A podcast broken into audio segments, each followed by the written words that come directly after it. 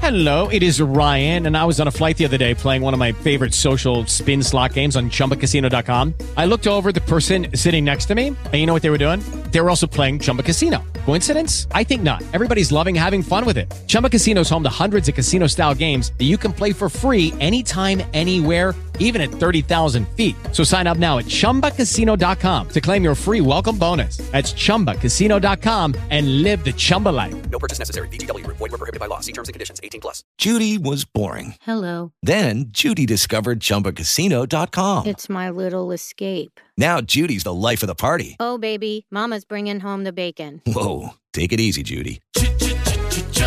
The Chumba life is for everybody. So go to ChumbaCasino.com and play over 100 casino-style games. Join today and play for free for your chance to redeem some serious prizes. ChumbaCasino.com. No purchase necessary. Void were prohibited by law. 18 plus terms and conditions apply. See website for details. La entrevista con Pedro Ferriz de Con. Central FM. Equilibrio. Informábamos hace rato, pues Guadalupe Tadei, presidente y consejero del INE, no ha logrado o no logró colocar a su jefe de asesores, Flavio Cienfuegos, como secretario ejecutivo de órgano. Así es que pues tenemos en la línea y agradezco muchísimo que nos tome la llamada Humberto Aguilar Coronado. Él es diputado federal del Partido Acción Nacional, secretario de la Comisión de Gobernación, representante del Partido Acción Nacional ante el INE. Muy buenos días, Humberto, ¿cómo estás? ¿Qué tal, Adriana? Quiero saludarte nuevamente. Buenos días y buenos días a todo tu auditorio. Muy buenos días, muchísimas gracias por estar aquí. Pues no tenemos todavía secretario ejecutivo en el INE. Sí, tres meses después de que tomaron protesta la nueva presidenta y los nuevos consejeros y consejera del INE, la verdad es que no prosperó la, la propuesta. Pero me parece que hay que aplaudir la designación de los otros nueve nombramientos que por unanimidad sí pasaron, digamos, el filtro de la, de la mayoría en el Consejo General del INE. La propuesta del secretario ejecutivo, la verdad es que me parece que debió haber sido consensada con un perfil que pudiera transitar. Desde el inicio se sabía que el perfil del señor Cienfuegos iba a ser muy complicado que transitara, pues dado los trabajos que había realizado en el pasado. Eh, qué lástima que Adriana Favela, la ex consejera del INE, declinó la, la, posibilidad. Me parece que hubiera sido una muy buena opción para que se designara secretaria ejecutiva. Y lo que sorprendió fue la posición del representante del PRI en defensa de la propuesta de eh, Morena. Entonces, la verdad es que eh, a veces nos sorprendemos también en el Consejo General del INE de lo que pasa, Adriana. ¿Y hay de dónde? ¿Hay de dónde sacar un perfil adecuado que sea favorable Sí. para estar? ¿Sí? Sin duda alguna. A ver, si hubo para la, los nueve, las nueve designaciones de directores y, este, y todos los demás puestos en el INE, me parece que hay personal en el INE precisamente para sacar adelante un secretario ejecutivo que reúna todas las características, que promueve el consenso. Una de las, eh, digamos, obligaciones del secretario ejecutivo, promover los consensos para que se pueda avanzar en las decisiones. A ver, nos decían a nosotros que iba a ser muy complicado que salieran perfiles adecuados para la presidencia del instituto y para los otros tres puestos de consejeros electorales. Y ahí está el resultado. Me parece que viene a conformarse eh, el INE de manera diferente, pero está operando y puede operar de manera importante, de una manera profesional, responsable y sobre todo, Adriana, cumpliendo con los eh, principios constitucionales que están marcados precisamente para el ejercicio de la función electoral, que es objetividad, imparcialidad, legalidad, etcétera, ¿no? Y creo que sí hay muchos. No tengo el nombre del hombre o la mujer que pudiera presentarse, pero pues esa, esa será tarea de la propia presidenta proponer antes del primero de julio una nueva propuesta para poder avanzar en ese sentido. Bueno, ahí más o menos te adelantas a una duda que, que yo tenía, o más bien a un planteamiento que te quería poner sobre la mesa, de cómo ve el Partido Acción Nacional tú como representante de este partido ante el INE, ¿cómo ven al nuevo INE? Si lo comparamos con el INE anterior, ¿cómo está funcionando? Pero- ¿Podemos estar contentos? Está funcionando, me parece que está funcionando. Eh, ciertamente la op- opción que tenemos nosotros marcada para la designación de los consejeros al final, que es la tómbola, el sorteo, pues, pues, te puede arrojar cualquier resultado. Y este resultado, pues me parece que dio profesionalismo. Todos los que llegaron, incluida la presidenta, tienen experiencia en la actividad electoral, conocen el derecho electoral y ahora está por verse qué actuación tendrán si cumplirán o no con los principios constitucionales marcados para la función electoral. Pero está funcionando y tiene que funcionar, pero además tiene que estar ya el secretario ejecutivo porque el proceso electoral empieza en unas semanas más. ¿eh? O sea que tiene que estar listo ya para el arranque del proceso electoral. Si no, no, Sería no lo opera ideal. bien. Sería lo ideal, porque digo, trabajar con encargadurías, pues está medio complicado, ¿no? Creo que la designación por eh, mayoría calificada del secretario ejecutivo le da una representatividad al propio secretario, le da una responsabilidad que cumplir mayor para con todos los entes del, al interior del instituto, para los partidos políticos, para los candidatos que vienen y sobre todo responderle a la sociedad mexicana que está reclamando un Instituto Nacional Electoral imparcial.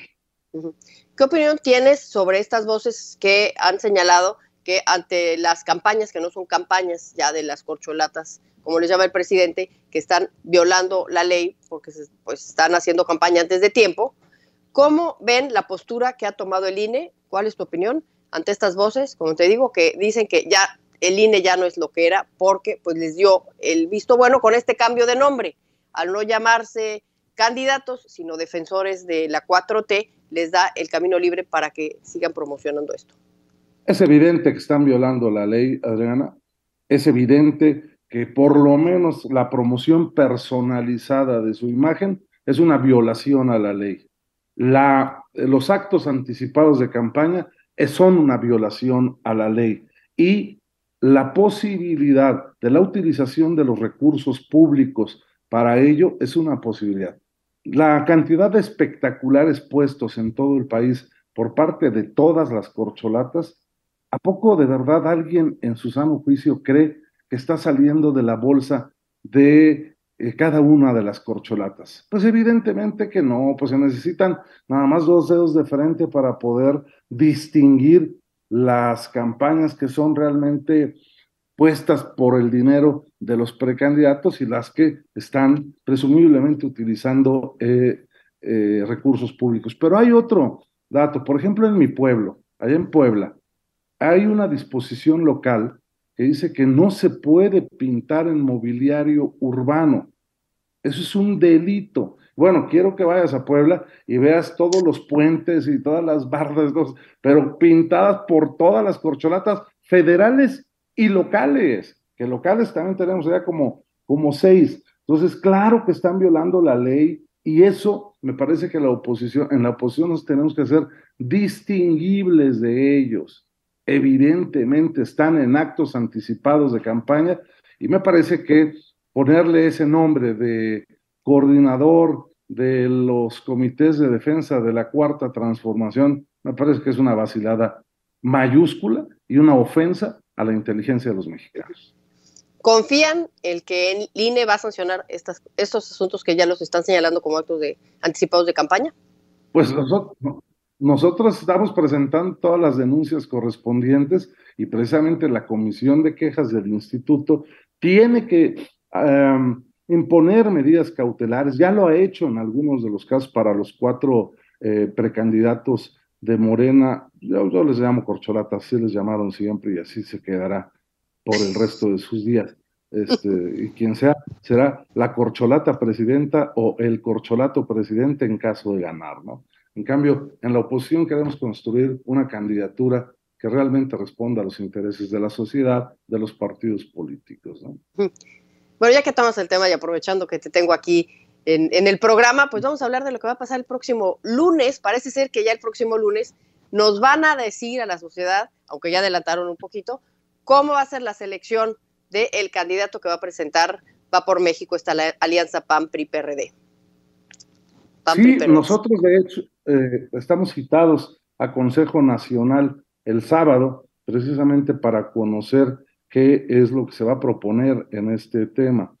Eh, se ha construido durante meses esta posibilidad de participación de la sociedad. Yo creo que el proceso, Adriana, y lo digo de verdad convencido de esto, debe involucrar a la sociedad civil, a la sociedad civil, esa que ha apoyado a las instituciones y que nos apoyó a nosotros en el 21 para arrebatarle la mayoría constitucional a Morena y frenar todos los abusos de poder, no nos puede dar la espalda a la oposición.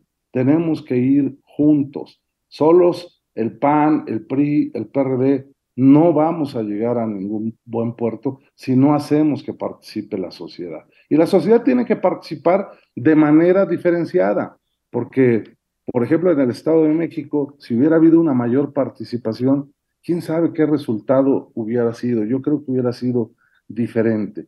Entonces, el candidato primero tiene que estar legitimado de origen, legitimarse en el ejercicio de candidato, convencer eh, a todos los ciudadanos que están indecisos y, por supuesto, cambiar esa opinión de que Morena es invencible. Yo creo que una vez que ya eh, López Obrador está en decaída en su preferencia, incluso en las propias mañaneras, ya las mañaneras ya no son consideradas lo que era antes, ¿no? Ahora ya es puro vacilada, eh, lo mismo de siempre, entonces ya yo creo que la gente ya se hartó, mi querida Adriana. ¿Están conscientes de que tienen que lograr este gran reto de sacar un candidato que tenga o que pueda provocar, provocar el voto? Porque lo acabas de poner sobre la mesa. ¿Qué hubiera pasado si todos hubieran salido a votar? Que prenda, que ilusione, que sea un fenómeno como, pues tengo que, recordar el fenómeno que fue Vicente Fox en su momento. ¿Están conscientes del gran reto que tienen para lograr ese objetivo? Absolutamente. Y mira, los que hemos, nos formamos en la oposición, sabemos que hay que luchar contra el poder. Ahora que recuerdas tú el tema de Vicente Fox, este, recordarás que al principio se decía, ¿para qué votar si siempre gana el PRI? Fue cambiando y dijo, bueno, Vamos a votar, pues porque puede perder el PRI. Luego vamos a votar porque puede ganar el PAN. Vamos a votar porque va a ganar el PAN. Y el último fue, ya ganamos, que fue, digamos, el, el anuncio aquel muy bonito, que un joven cargaba una bandera y tal, que emocionó a mucha gente que antes no había participado, y Vicente Fox logró el triunfo y bueno, pues por primera vez la alternancia en este país. Creo que estamos en el momento de construir ese, esa motivación ciudadana para sacar a votar a los que por ahora se han abstenido de votar y se han mantenido fuera de este asunto. ¿no? Hay cadenas ya de promoción de la sociedad civil en redes sociales, de que pues el voto es más importante que quedarse a ver la Fórmula 1 o el fútbol, o, en fin. La última pregunta que yo te haría es, eh, me has dicho que el Partido Acción la coalición, está sobre la línea de no romper los tiempos electorales, de hacer las cosas con legalidad. ¿Están conscientes que esto también representa que al hacer Morena lo contrario y estar ya promocionándose, está ganando muchísimo camino y les está este, ganando muchísima notoriedad? O sea, que ya les lleva mucha ventaja. Sí, ¿Existe eso también? conscientes de eso, pero también la sociedad debe saber que lo están haciendo en la ilegalidad y jamás violar la ley puede dar resultados positivos. Es como aceptar que la gente pueda robar, ¿sí? Porque no tiene trabajo. No, no, pues el robo es un delito. Lo que hay que hacer es promover políticas públicas de apoyo a la sociedad, de promoción del empleo, de eh, promoción de la inversión, precisamente para bajar los índices delincuenciales. Y con todas las palabras, Adriana, quien está violando la ley es un delincuente electoral. Así de claro y así de sencillo. Pues sí, entonces ese va a ser el, lineamiento. El lineamiento va a ser el Partido de Acción Nacional, a pesar, no va a comer ansias de ver lo que estamos viendo, va a esperar. El lunes nos van a dar los lineamientos y supongo que a partir de ahí ya vamos a tener los medios de comunicación muchísimos más elementos para empezar a hablar del bloque opositor, porque ahorita todas las noticias, pues es de la corcholatiza. Claro, sí, y creo que se, se perfila un método en donde participen militantes, ciudadanos, que la encuesta tenga un valor importante. Solamente hay que ponerlo en las fechas. ¿Cómo nos hacemos distinguibles de ellos? Bueno, que los que aspiren a la candidatura opositora sí estén dispuestos a debatir, que los que aspiren a la, a la candidatura opositora respeten la legalidad. Eso es lo que nos hace distinguibles. Y el gran reto que tenemos es que una vez que tengamos ya candidato presidencial, motive, ilusione, levante eh, la mirada de todos aquellos que hoy la tienen puesta en el piso. Como Chayán, provócame. Nada más recuérdame las fechas rápido. ¿Para cuándo tenemos candidato? No, bueno, este, la, el lunes darán a conocer el método los presidentes de los partidos políticos. Okay. Ahí conoceremos la ruta que seguirá precisamente este, este proceso, pero me queda claro que precandidato tendremos en la tercera semana de noviembre, sin duda alguna, que es cuando la ley marca que inician los tiempos de precampaña electoral. Es el banderazo. La tercera semana de noviembre es oficialmente el banderazo de las campañas. Dentro de la legalidad. Claro, porque dentro de la ilegalidad ya empezaron desde hace mucho. muchísimas gracias, muchísimas gracias, Humberto Aguilar Coronado, diputado del PAN, secretario de la Comisión de Gobernación, representante del PAN ante el Instituto Nacional Electoral, por platicar esta mañana con nuestro auditorio. Informar es nuestro compromiso. Opinar, nuestra responsabilidad para generar la tuya. Soy tu amigo Pedro Ferriz de Con y desde hace más de 47 años he estado marcando el cambio que México necesita. Mantente en equilibrio en Central FM para que juntos podamos entender todo aquello de lo que te informas. CentralFMEquilibrio.com Te espero para cambiar a México. Central FM Equilibrio, marcando el cambio que México necesita.